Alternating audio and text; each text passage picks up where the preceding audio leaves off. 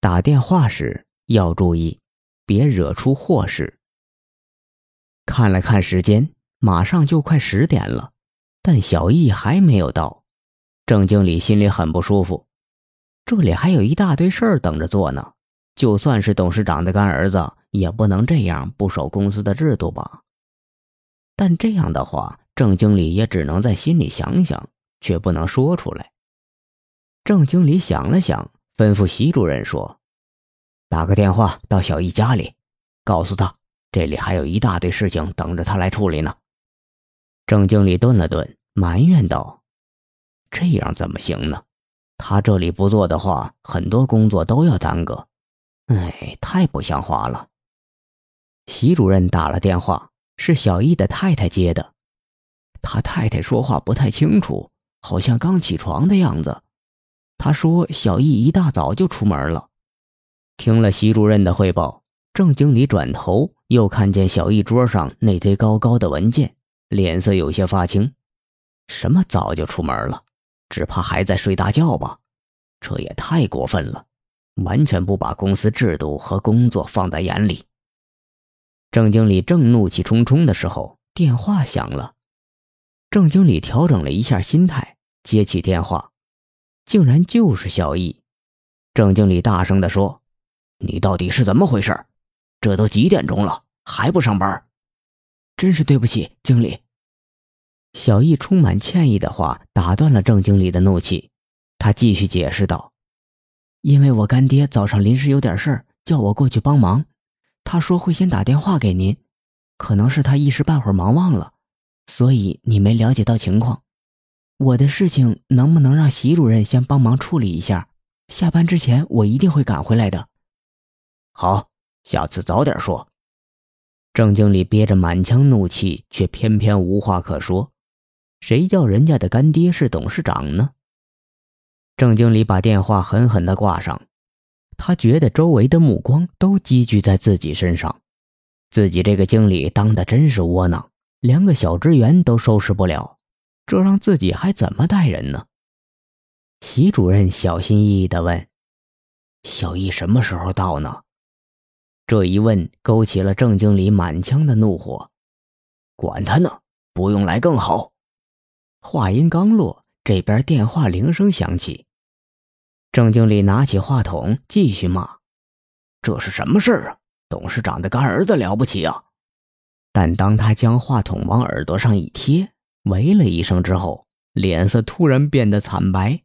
“您好，董事长。”故事的结局不必说，郑经理肯定不会有好果子吃。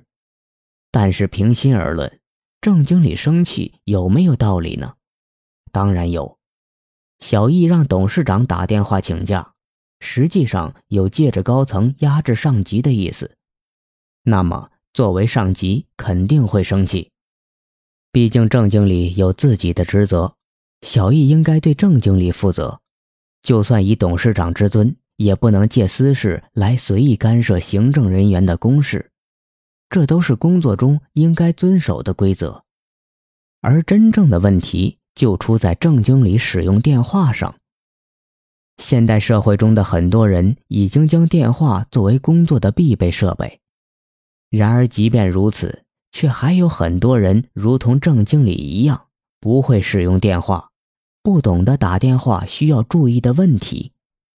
郑经理错就错在不应该已经拿起了电话，还在继续骂小易，而且顺带着把董事长也给骂了。郑经理这样的错误，很多人都会犯。电话筒拿起来了，尚没有弄清楚对方是谁，却还在继续发牢骚；或者电话讲完了，说再见，还没挂好电话，就开始批评刚刚打电话的人。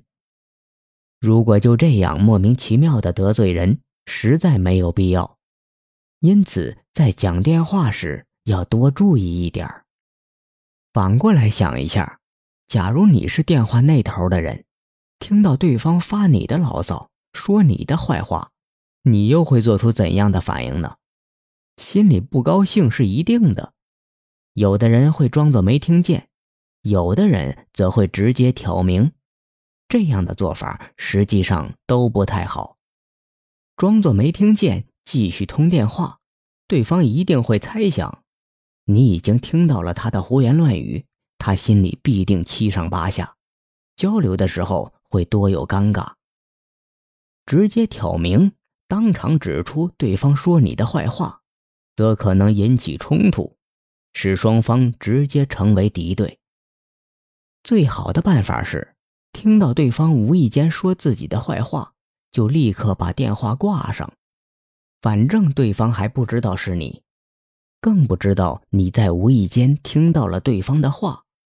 于是你对对方有了戒心，以后就可以防着对方点儿，而他浑然不觉你已经洞悉秘密，这样双方的脸面就不会撕破。打电话的问题当然不止这么一点儿，在日常生活中，我们经常会遇到这样的情况：当某人打电话过来时，旁边正好有对方相识之人，就会问对方一句：“那谁就在旁边，你要不要跟他说几句？”这样的电话对答很常见，许多人认为这是一种体贴，却不知道很多时候这实在是不得人心的做法。仔细想一想，当你这么问时，对方即使不想和边上的人说话，又怎么好意思不说呢？如果他说不必，旁边的人则会觉得被忽视，而且旁边的人又是否愿意听这个电话呢？这也是要注意的。显然，这样问话会让人为难和尴尬，所以你最好这样说。那谁正好在我这里。如果对方想和旁边的人说话，自然会请你转过去；如果对方不想多说，则只讲一句“请代我向他致意”，也就不会失礼了。打电话还有很多要注意的细节，其中涉及不少人情世故的问题。如果不搞清楚，在交际应酬的过程中，恐怕就会出现差错，损害和谐的人际关系。